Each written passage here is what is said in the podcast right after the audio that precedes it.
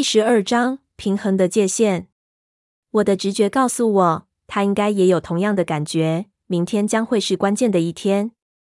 我们之间的关系是否可以继续？就算可以，也像在刀尖一样，我们会掉到哪一边，都由他决定，或者说由他的本能决定。但无论如何，我心意已决。早在察觉自己的心意之前，我便已决定要继续下去。没有任何东西能吓坏我或让我苦恼，除了离开他这件事之外，而我不会让它发生的。比利，查理一下车就喊着。我转身往屋内跑，跑到门廊下后向雅各招手。奔跑时，我听见查理在我身后大声的欢迎他们。我会假装没看到是你开的车，雅各，他开玩笑的说着。我们得到许可早点出院。当我打开门，点亮门廊的灯时，雅各解释：“那当然。”查理笑着说：“我要出门，总得想个办法。”我很容易认出比利的大嗓门，尽管这么多年了，那洪亮的声音还是会让我觉得他很年轻，像孩子似的。我走进屋内，让门在我身后开着，先开灯，再挂好夹克，然后我站在门旁，焦虑地看着查理和雅各一起把比利弄出车外。坐上他的轮椅，等到他们三个都进屋了，我才关上门。真是意外惊喜，查理说。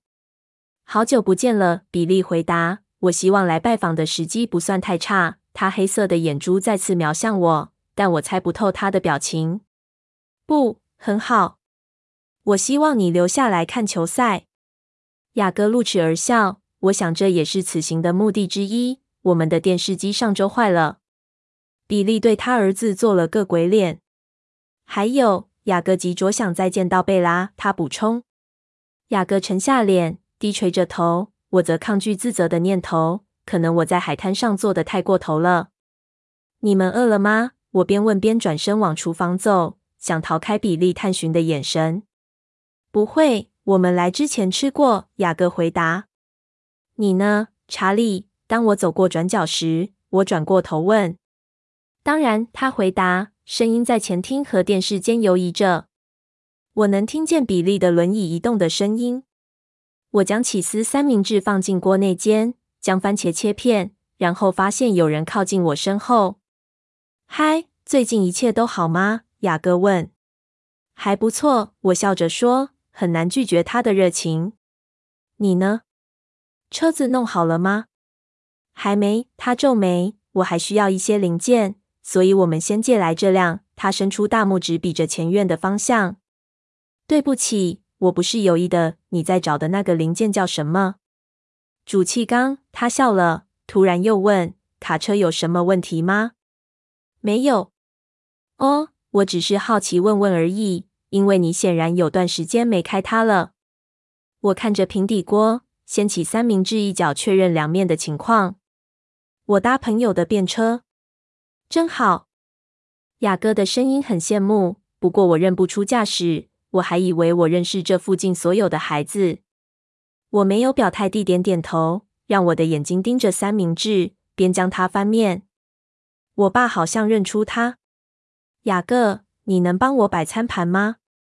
就在水槽上面的碗橱里。当然。他沉默的拿出餐盘。我希望他不会把盘子摔破。所以到底是谁？他将两个餐盘放在我旁边的柜台上。我挫败地叹口气。爱德华·库伦。我很惊讶，出乎我意料之外。他笑了。我抬头看他，他看起来有点困窘。怪不得，他说。我还在想我爸怎么那么奇怪。没错，我装出无辜的表情。他不喜欢库伦。迷信的老头，雅各低声说。你觉得他会跟查理说些什么吗？我忍不住脱口而出。雅各看了我一会，我猜不透他乌黑眼睛内的表情。我怀疑他最后终于回答：查理上次跟他聊得很愉快，他们很久没见了。自从我爸今晚有点像老友重逢，我想我不认为他会再提起。哦，我试着让声音听起来自然。我把食物端出去给查理，然后一起坐在前厅。当雅各喋喋不休跟我说话时，我假装专心在看球赛。其实我想听这两人的谈话内容，监测任何比利可能提起的讯号，想着万一他提起的话，该怎么阻止他。那是个漫长的夜，我其实有很多作业要做，但我不想让比利单独跟查理在一起。终于，球赛结束了。你和你的朋友短期内会再去海滩吗？雅各推着他父亲越过门槛时问我。我不确定，我防备地说。今晚真有趣。查理，比利说：“下次球赛再来。”查理鼓励：“当然，当然，我们会再来的。晚安。”他的视线转向我，微笑消失了。你要照顾好自己，贝拉。他严肃地说：“谢谢。”我低声说，眼神望向远方。当查理从车道向他们挥手时，我走上楼。等一下，贝拉。查理说：“我退缩了一下。”难道在我到客厅加入他们之前，比利已经告诉他了吗？但查理一派轻松，仍为这意外的访客感到高兴，脸上充满笑容。我今晚还没机会跟你说话。你今天过得如何？很好。我有点犹豫，一脚踩在楼梯上，脑中想着我能说出口的最安全内容。羽毛球课我四局都打赢了。哇，我不知道你这么会打羽毛球。嗯。其实我不会打，是我的队友很不错，我承认。是谁？他这下有兴趣了。嗯，麦克纽顿。我不情愿的告诉他。哦，对，你说过你和纽顿家的孩子是朋友。他振作起来。很好的家庭。他想了一下，又说：“你为什么不邀请他参加这个周末的舞会？”爸，我忍不住提高了音量。他跟我的朋友杰西卡在约会。还有，你知道我不能跳舞的。是哦，他低声说，然后给我一个抱歉的微笑。所以，我猜你星期六不去是明智之举咯。我和局里的伙伴约好去钓鱼，天气应该不会太热。如果你要延后你的旅行，直到找到人陪你去，我可以待在家。我知道我太常让你一个人在家。爸，这样很好。我笑了。希望他不会发现我松了一口气。我不介意一个人，我很像你。我对他眨眨眼，他笑的眼角都泛起笑纹。我今晚睡得比较好，因为太累而没有在做梦。当我醒来，天空是黑珍珠般灰蒙蒙的一片，我的心情却快乐极了。比利和雅各来访的紧张之夜，看来似乎没有造成伤害。我决定将之完全忘记。我吹起口哨，编着头发。当我走下楼时，又吹着口哨，被查理注意到了。你今天早上心情很好，他边吃早餐边说。我耸耸肩说：“星期五咯。”我尽量动作快，这样才能接在查理之后出门。书包准备好了，鞋也穿了，牙也刷好了。即便我一确定查理离开我的视线，我就冲到门边。但爱德华还是比我快。他已经在那辆闪亮的车内等我，窗户摇了下来，但没有发动引擎。我这次没有犹豫，很快递上车，想赶快看到他的脸。他那微微上翘的嘴角，又给了我一个令人心动的帅气微笑。我的呼吸跟心脏都几乎停了。我无法想象出比他更俊美的天使，他真是完美无瑕。睡得好吗？他问。我好奇他知不知道他的声音对我造成的效果。很好，你呢？很好。他像是被我逗乐似的笑了。我觉得我好像错过什么笑话。我可以问你做了些什么吗？我问。不行，他笑。今天还是我问。他今天想要了解我身旁的人，像是瑞尼他的嗜好，我们平常做些什么等等。然后是我祖母。还有之前在凤凰城少数几个学校的朋友，当他问到跟我约会的男生时，让我很糗，因为我从未跟男孩约会过，所以这个特别的话题并没有持续很久。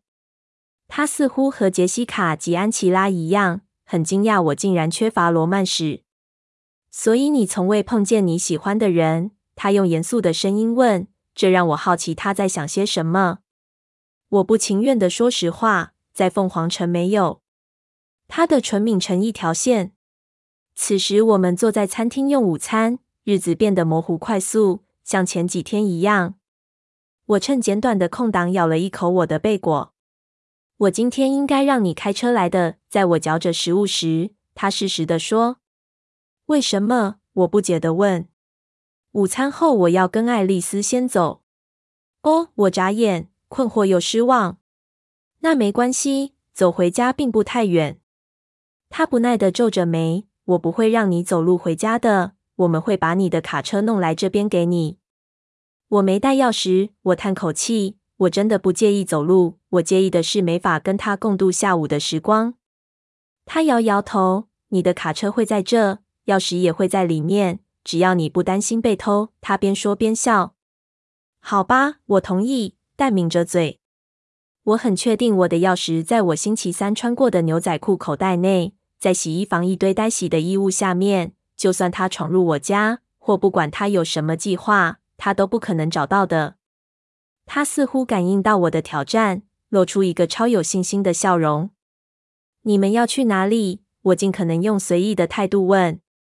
狩猎，他严肃地说。如果我明天要跟你单独在一起的话，我要采取一切可能的预防措施。他的脸色很阴郁，但带着恳求的眼神。你知道，你随时可以取消的。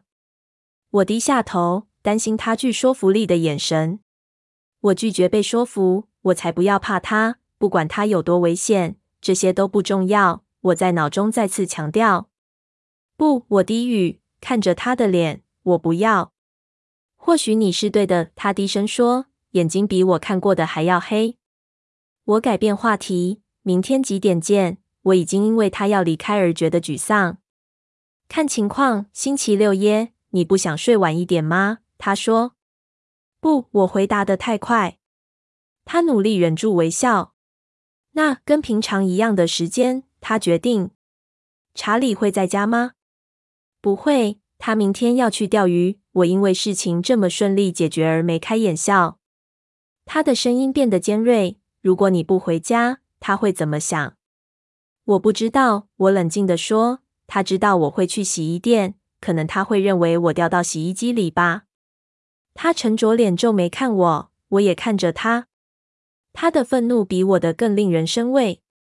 你今晚要猎什么？当我很确定我在瞪人比赛中失利时，我开口问。看我们能在公园内找到什么？我们不会跑很远。他似乎因为被我随意套出他的秘密而愣住。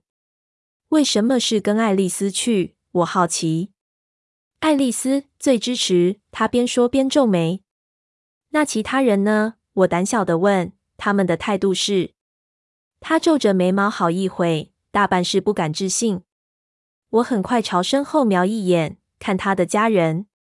他们和我第一次看到时一样看着彼此，不过他们现在只有四个人。他那金发的俊美兄弟坐在我对面的方向，金色的眼中充满忧虑。他们不喜欢我，我猜。不是，他不同意，但他的眼睛装出一副很天真的样子。他们只是不了解为何我离不开你。我扮个鬼脸，我也离不开你，这有什么关系？爱德华慢慢地摇摇头。朝天花板翻了翻白眼，然后迎上我的眼光。我告诉过你，你并不真的了解你自己。你不像我认识的任何人。我为你着迷。我瞪着他，确定他是在逗我。当他认出我的表情时，他笑了。我有优势，他低声说，谨慎的触摸前额。我对人很了解，人类很容易预期，但你，你永远超乎我的预期。你永远让我惊讶。我望向别处，好奇的又看着他的家人，有点糗又不太满意。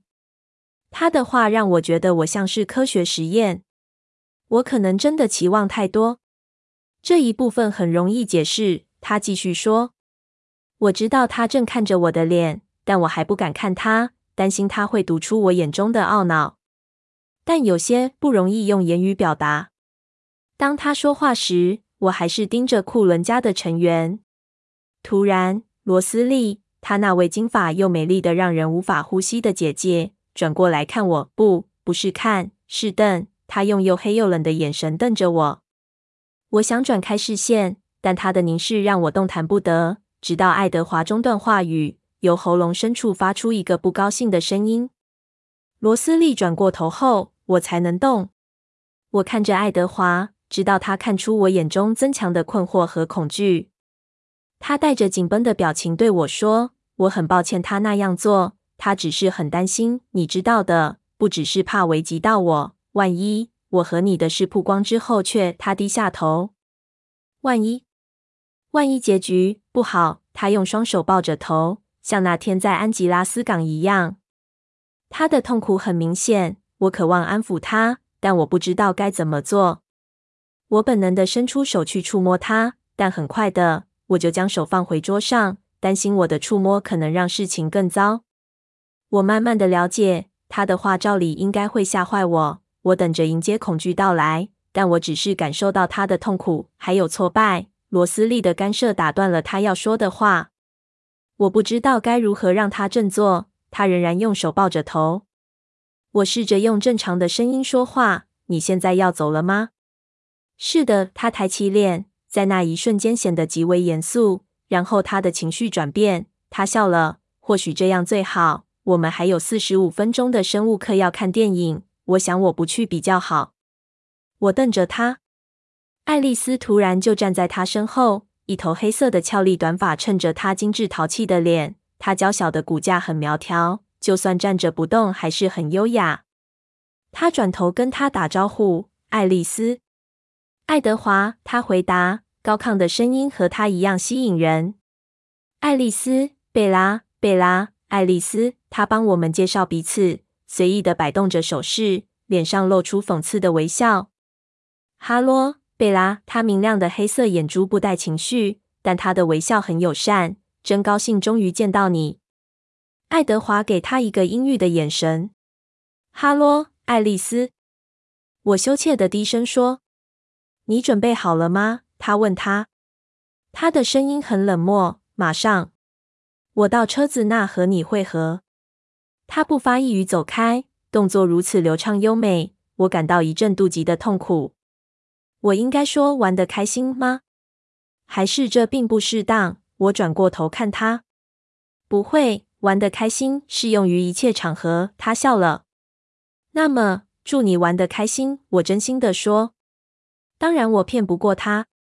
我会努力。他还在笑。也麻烦你尽量让自己平安。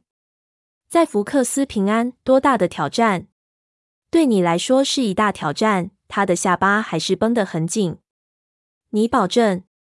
我保证一定试着让自己安全。我讽刺的回答：“我会今天晚上就先洗衣服，冒着生命危险，别掉进去。”他模仿我讽刺的语气，嘲弄地说：“我尽量。”他站起身，然后我跟着站起来。明天才能再看到你。我叹口气：“这对你来说很漫长，是吗？”他若有所思地说。我闷闷不乐地点点头。我明天早上会出现的，他保证，嘴角上扬，露出动人的帅气笑容。他伸出手越过桌面，触碰我的脸，再次轻轻扫过我的脸颊，然后他转身离开。我看着他，直到他消失在我的视线。我痛苦地度过接下来的时间，直到最后一堂体育课。直觉本能地警告我，如果我下午也消失，麦克和其他人会假设我跟爱德华在一起。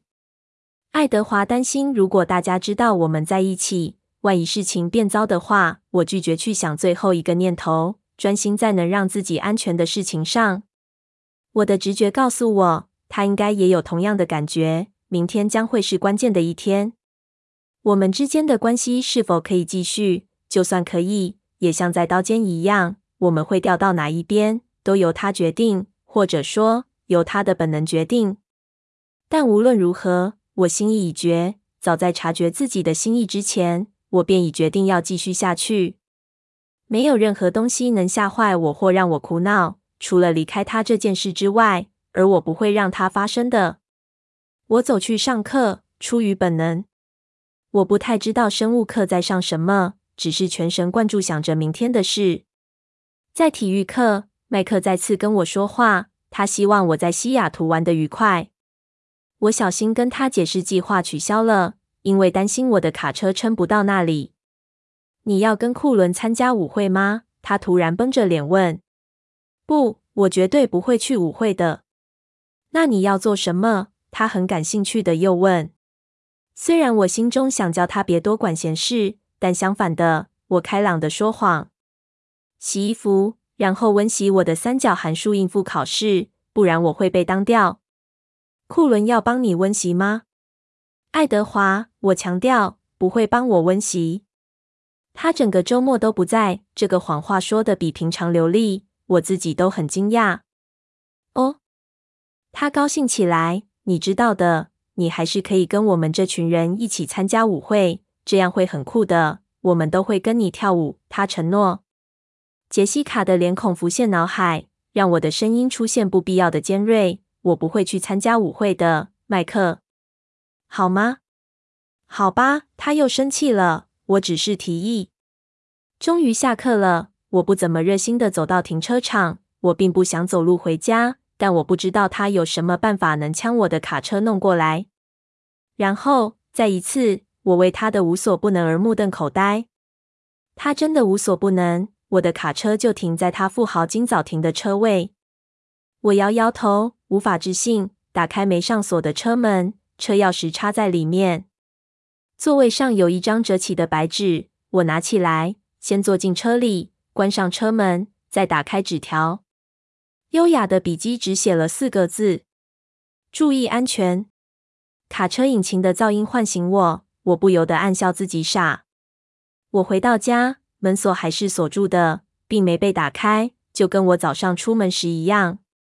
走进屋内，我直接走到洗衣房，也和我出门前一样。然后我开始找我的牛仔裤，找到之后检查口袋，空的。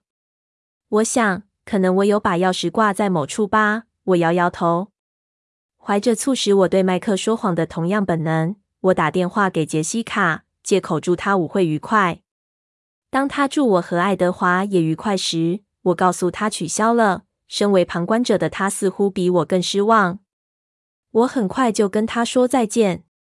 查理吃晚饭时心不在焉，我才是担心工作上的事，或是棒球赛。或是享受千层面，真不知该怎么开口跟查理说。爸，你知道吗？我开口打破他的沉思。什么事，贝拉？我觉得你说过关于西雅图的事是对的。我想我会等到杰西卡或其他人有空时再陪我去。哦，他很惊讶地说。哦，好吧。所以，那你要我待在家陪你吗？不，爸，不要改变你的计划。我有一大堆事要做，作业、洗衣服，我还要去图书馆和杂货店。我整天会跑来跑去。你自己好好去玩吧。你确定吗？当然，爸。再说，冰箱的余货存量已经不太够了。我们只剩两年，可能只有三年的补给。你真的很好相处，贝拉。他笑了。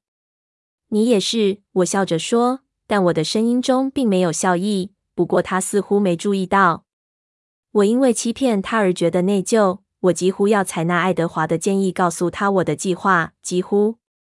晚餐后，我折好衣服，从干衣机拿出另一些。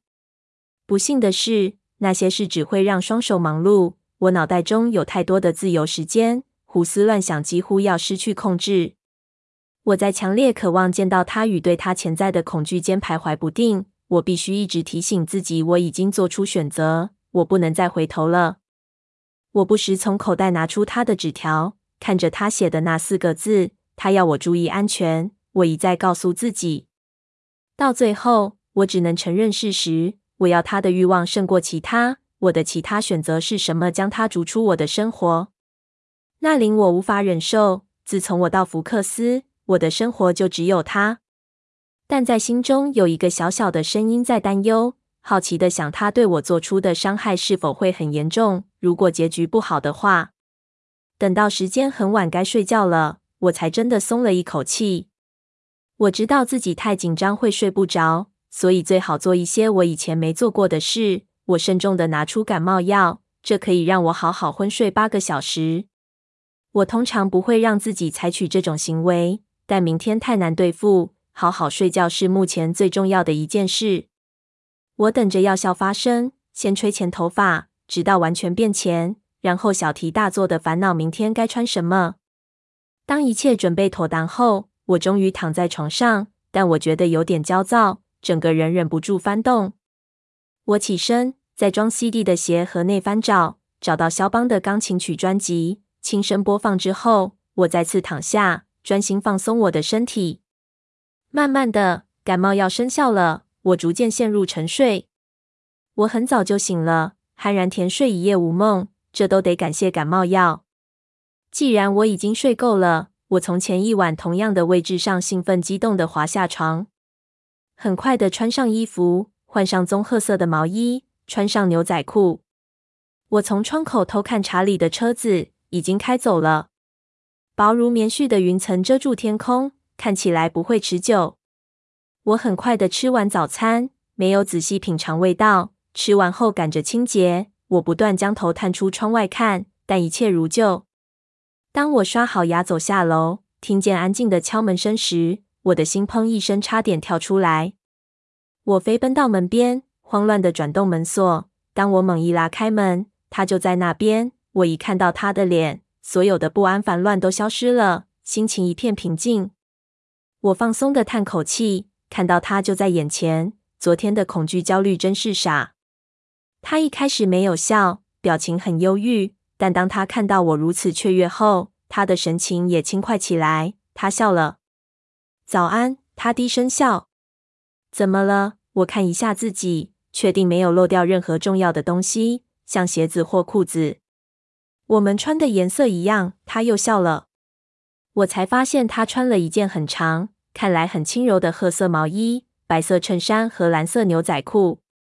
我对他笑，隐藏懊恼的痛楚。为什么他看起来像时尚模特儿，而我不是？我锁上身后的门，带他走到我的卡车边。他带着明显的牺牲表情站在乘客座旁。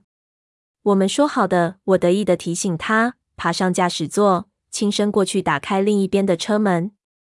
要去哪？我问。你先系好安全带。我已经开始紧张了。当我照做时，仍不忘给他一个恶狠狠的眼神。去哪？我叹口气再问。走一亿公路往北。他下令。知道他看着我的脸，我很难专心看路，只好比平常开得更小心。虽然此时公路的车流量不大。你要等到黄昏才开出福克斯吗？这辆卡车老的足以当你车子的祖父了，请尊重他。我回嘴。尽管他受不了我的归宿，但我们很快就离开小镇了。浓密的矮树丛和绿色的树木取代了镇上的草坪和房屋。右转一，我正想问时，他适时指示，我沉默地照做。现在一直开到路的尽头，我能听见他声音中的笑意，但我实在担心会偏离主要道路，证明他的先见之明。于是我好奇的问：“路的尽头是什么？”小静，我们要践行吗？我有点担心。感谢上帝，我穿的是网球鞋。有问题吗？他听起来有点期望。没有，我试着让谎话听起来可信。但如果他认为我的卡车太慢，别担心，只有五里远，我们也不赶时间。五里，我没有回答，所以他不会听见我声音中的痛苦。有五里充满危险的树根和松散石头的路，很可能会扭伤我的脚踝或其他无能的部位，这很丢脸。我们沉默地开了一会车，我仔细考量接下来可能发生的恐怖情况。你在想什么？几秒后，他没耐心的问我。我再次说谎，只是好奇我们要去哪里。当天气不错时，我会想去的地方。当他说话时。我们同时转头望向窗外厚重的云层。查理说：“今天会是温暖的天气。”那你有告诉查理你和谁在一起吗？他问。没。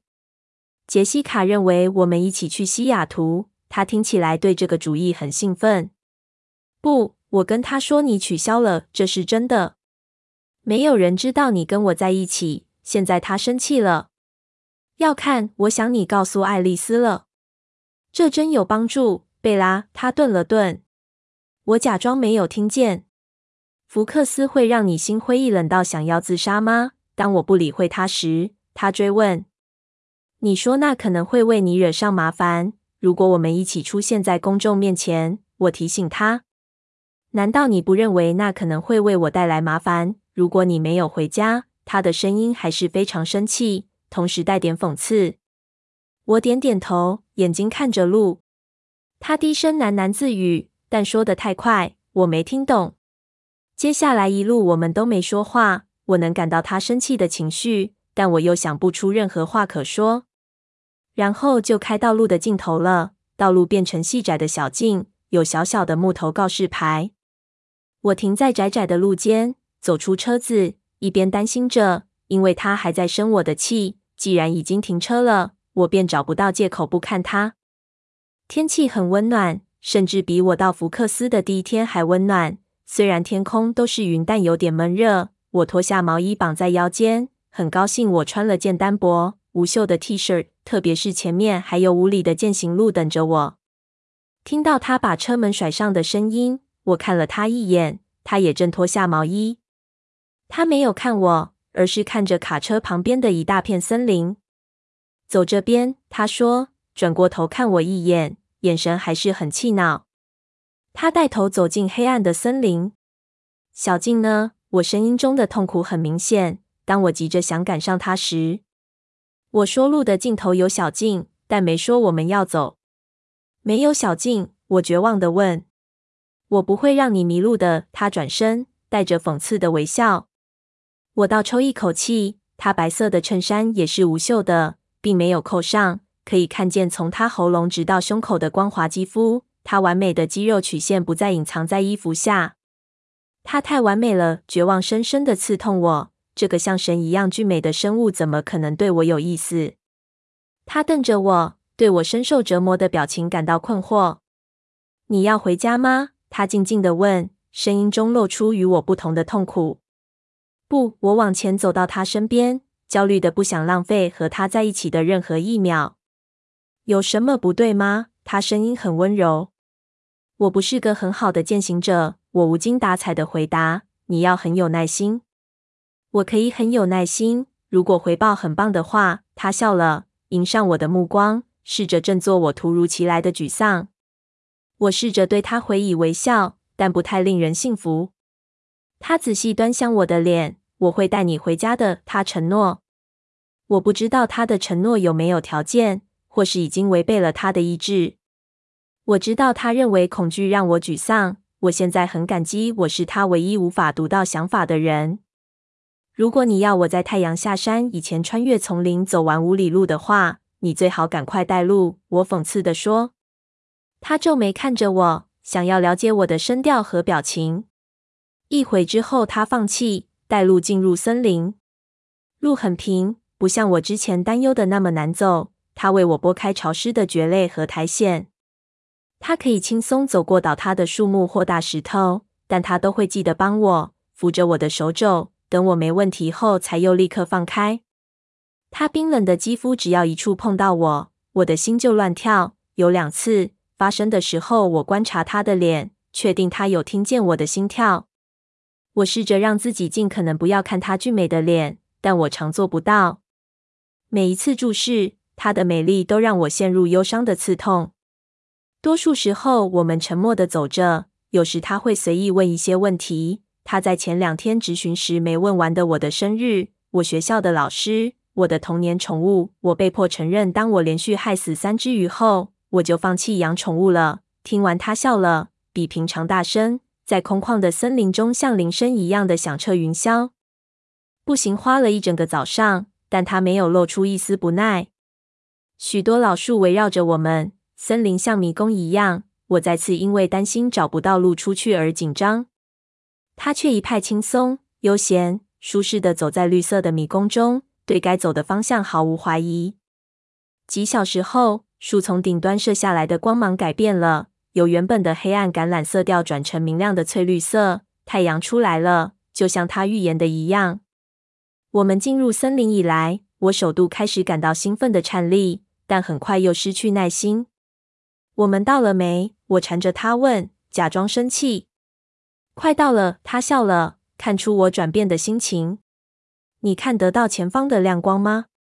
我凝视着浓密的森林。嗯，我应该看得到吗？